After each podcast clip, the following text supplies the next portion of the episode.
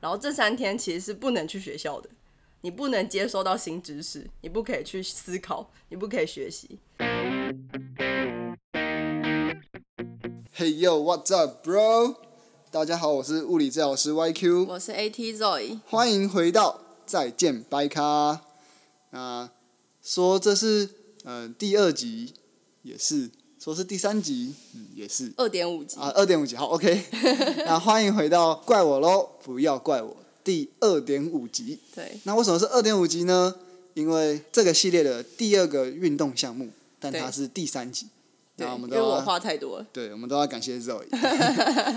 但我觉得橄榄球是一个很有趣的项目啦，啊所以蛮值得的，蛮值得的。算比较冷门的项目。对，嗯，那上一集还没有去听过的，可以先去听上一集，那再来听这一集的话，会比较接得起来。那我们就直接开始。好的， 那橄榄球是一个就是比较多冲撞性的，就是 always 在冲撞，哦对哦哦，呃不好意思，更一正，定要冲撞。一定在冲撞的游戏。 所以呢，橄榄球的常见伤害有哪些？大家可以猜一下是什么？哎，对，大家可以猜一下。好，就是好好不给你猜了。嗯，好，最最最最最最常见，然后也是大家最印象深刻吧。就是反正你们只要看到橄榄球，应该就会马上联想到脑震荡这件事情。诶，要解释一下什么是脑震荡吗？要好，脑震荡就是想象脑是脑，你的脑是一个豆腐，它被一个 壳子装着。然嗯后壳子里面有水，对你用一个壳子把豆腐装住，但是中间都是有空间的。当你的头有受到撞击或是剧烈摇晃，剧烈摇，晃的时候，你就想要那个豆腐这样子棒棒这样，哎、碎了啊，没有，应该没这么快， 就是就是摇了一 下，然后就哎、不小心破了一块，或是怎么样的，就是这就是脑里面的构造，不一定是真的要脑部受到撞击，就有可能是你的身体可能受伤，造成你的脑袋有剧烈的摇晃也算，它其实是要看症状，因为这个东西照影像检查其实照不太出来，比如说你有真的有外伤，或是你有脑出血，那个才照得出来。可是如果你就是只是单纯的脑震荡的话，这是照不出来的。脑震荡的症状其实，就比如说我们在橄榄球遇到的，比如说他脑这样棒撞着地，然后上当下很晕，甚至甚至有一点就是昏过去，这就都已经是中中度以上了。当下就要做检查，我们当下就要测十二对脑神经。然后，但脑震荡最危险的不是这件事情，没错，是后面的是事情，后面的事情，就是当下可能哦都觉得哦还好啊，就头有点晕，然后可能哦休息一下就好了。可是，在后面的观察十四大概一到两个礼拜，你都要观察你的头脑的状况。嗯，但又不可能把你关在医院两个礼拜，对对对，一定是所以你就是这个你人目前稳定之后，就会让你回家，对但你就要一直注意你的情况，对对对，然后也要减少做一些危险的事情，呃，好不不你只就有没有有就是没有就是开车这一这没一有没类有没有的，很很很轻微的都不能做。嗯，如果你是真的中度脑震荡，比如说你当下真的有一些，你真的有昏迷，或是你真的晕到不行，医院马上检查出来，怀疑你中度脑震荡以上，当天你回家的时候，你那天你那天就是只能睡觉，你除了睡觉之外什么事都不能做，不用一定要人家清醒，因为其实休息才是最最好的事情。嗯、然后，但是你可能每六到八，就是你的身边一定要有人，六到八小时要确定一下你还活着吗？这样。对，在这二十四小时之内，你只能睡觉，你不能做其他事情，不能，你不能划手机，绝对不能划手机，你也不能看书，你也不能思考，为什么不能玩手 机？因为手机有光啊，你可能对声音敏感，你可能对光敏感，你突然觉得东西好亮，你突然觉得听不太到，或者你突然觉得听得很清楚，你只要有一点点状态的改变都不对，就是你突然看得很清楚也不对哦嗯不，要，好像不 错，但 是都请请问要中哪个方向？但这都不对，对，然后你突然很想睡觉也不对，你突然都睡不着也不对，就代表你的就是脑神经已经有对。变化了。对对对对对，所以那一天在一到三天内都要请就是家人朋友去关心你的状况，然后这三天其实是不能去学校的，你不能接收到新知识，你不可以去思考，你不可以学习，这还不错吧？ 那个大家请自己找一面墙啊这样扣一下这样，啊！如果敲到那个眼睛会看比较清楚，记得下面留言告诉我一下。对，在国外被很认真的去规范。它的整个 guideline 就是，如果你真的发生这件事情的时候，你的一步一步一步要怎么走，这样。像我们呃要出队，就真的遇到这样子，我们要评估。就刚刚有说嘛，我们会评估他舌对脑神经。嗯。呃，有一个评估叫做 SCAT，大家可以去查，它是 NFL 那个 FIFA 也有，就他们都有一起共同去做一个很完整的脑震荡的评估。当他发生脑震荡的时候，他第一个要测的就是 GCS 昏迷指数。大家应该听过昏迷指数吧？GCS 这件事就是评估你的意识有没有清楚，就是大家听过，哎、就是那个新闻上面都会写说昏迷指数只有三，昏迷指数三就表示这个人几乎没有没有意识，最低就是三。再来就是会评估你这个人现在的状态。你记不记得你现在在做什么事情？你记不记得你早餐在吃什么？你记不记得现在分数几比几？你记不记得你叫什么名字？就是一些记忆的东西，然后再来测一些嗯、很多很多记忆的，就比如说他会念一串数字，然后要你回答说，哎，刚我念了什么？然后或者是他会要求你说，哎，那你从一月到十二月全部讲一遍，讲一些你已经知道的东西跟现在你收到的一些资讯，然后他还要测你的平衡，测你的协调能力。比如说平衡就是请你张开眼睛站啊，闭着眼睛站啊，这样协调可能哦，他会测一个叫 finger to nose，就我们呃运动防护员，他会比一根手指头对受伤的那个人，他用他的手他的自己的手指头，然后对点到防护员的手指头，然后再然后再点他自己的鼻子，然然后这后样来回回，然后去看看他的动作的品质。对对对，然后去评估说，哎，这个人现在目前的状况是怎么样？这就是一个非常非常完整，在现场就会做的事情。然后后送，对，然后就后送。对啊，喂教。对，然后然后这样最重要最重要就是喂教，喂教到爆炸。没错。对就是今天大家这里要，就是前面就是肉讲什么故事都都不重要，啊我也觉得不重要对了。啊，AC 重点受伤什么东西不重要。 其实这个一定要就大家可以记一下。对，因为这这件事情不是说只有在运动场上会发生，这这其实有时候蛮常会就是嗯不小心，对不小，心啊，或是跌倒、出车祸啊什么的，都都有可能。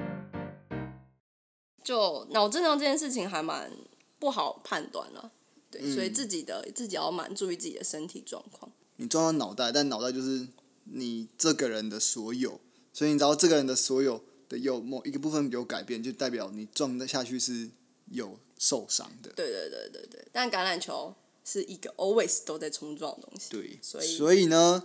它除了急性之外，它也会有慢性的问题。对，然后慢性的话，一般人或是其他运动就会比较少，因为它不会一直一直，你可能就偶尔敲到一下，嗯那就是比较是急性。就我们刚刚讲都是急性的。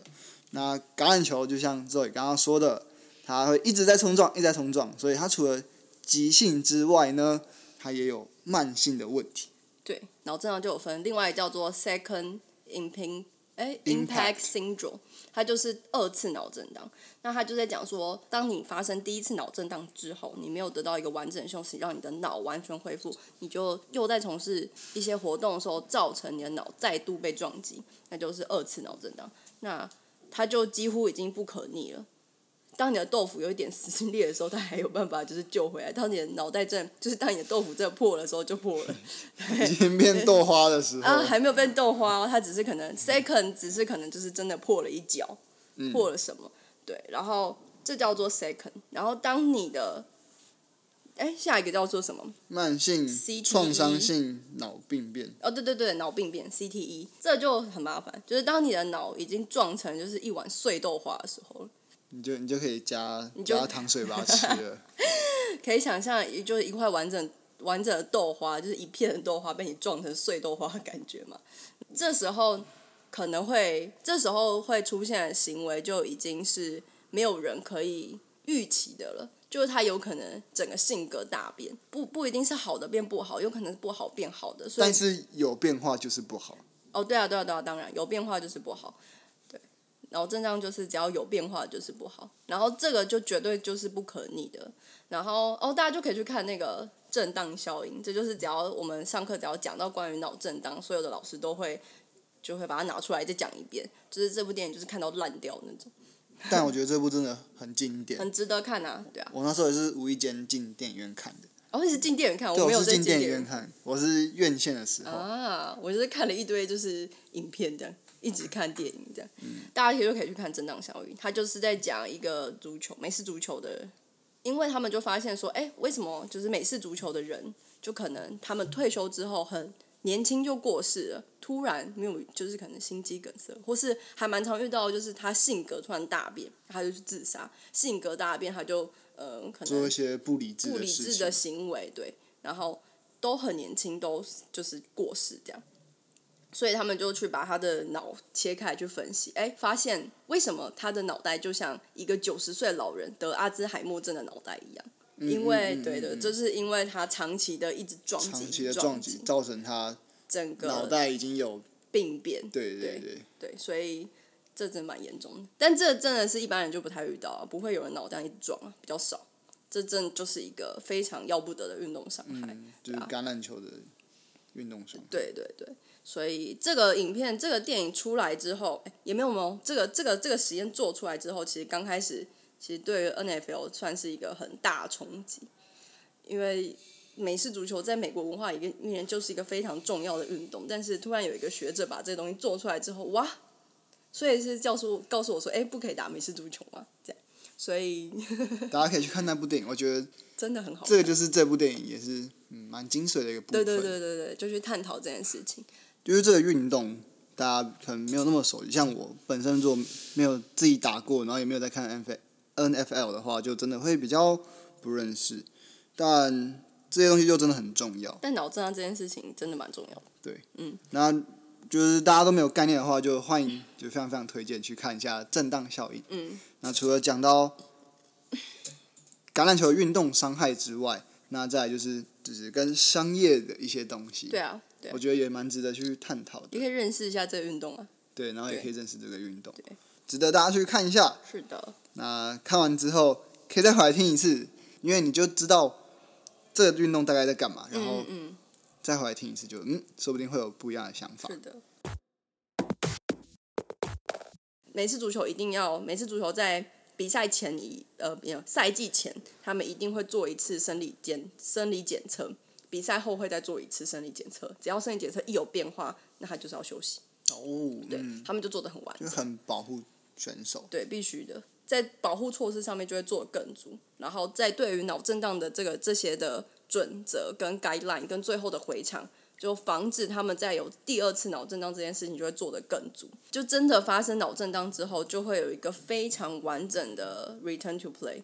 他什么时期、什么时期、什么时期要做什么事情，而且他是会退阶的哦，不像我们平常遇到的回场的一些训练，比如说你的韧、你的膝盖受伤，你的膝盖前十字韧带断掉，然后你就会有个进程嘛，第一个月、第二个月、第三个月，它其实就是一个渐进式的，会慢慢的变好。可是脑震荡这件事不一定，所以他有可能这个礼拜状况很好，可是下个礼拜状态不好，他本来要再往上一阶的，诶，他这礼拜状态不好，那就他他就要退阶，他可能现在，比如说他现在在第二期，他要买迈向第三期了，诶，发现他这次这个礼拜的第二期的状态不好，那他就要退回去第一期，嗯嗯嗯，所以他是必须在这复健的过程中，都是状态要表现的非常好的，他才有办法真的回到场上。就是现在是做的非常的好的，嗯，回场的一个训练这样。嗯，一个嗯指引，对啊，对啊，是的，那就非常非常的精彩。我们真的是肉讲到一个欲罢不能，真的然后我们就欸讲了两集，所以大家就赶快回去看《震荡效应》。那我们就可以，如果有任何想法的话，都可以在下面留言，然后大家再来讨论。那如果有想要听什么主题的话呢，也可以在下面留言，然后我们就会尽量去找就是这方面的选手或者对教练，然后跟大家一起来聊一聊这项运动。 ，OK OK，那我们的第二集，呃，算是第二个怪我喽，不要怪我，就到这边。才第二集，然后就已经切成两集，嗯，对，以后会不会更可怕？嗯，看肉怎么发挥喽。好那今天就到这边，拜拜，拜拜。 Peace。噔噔噔噔噔噔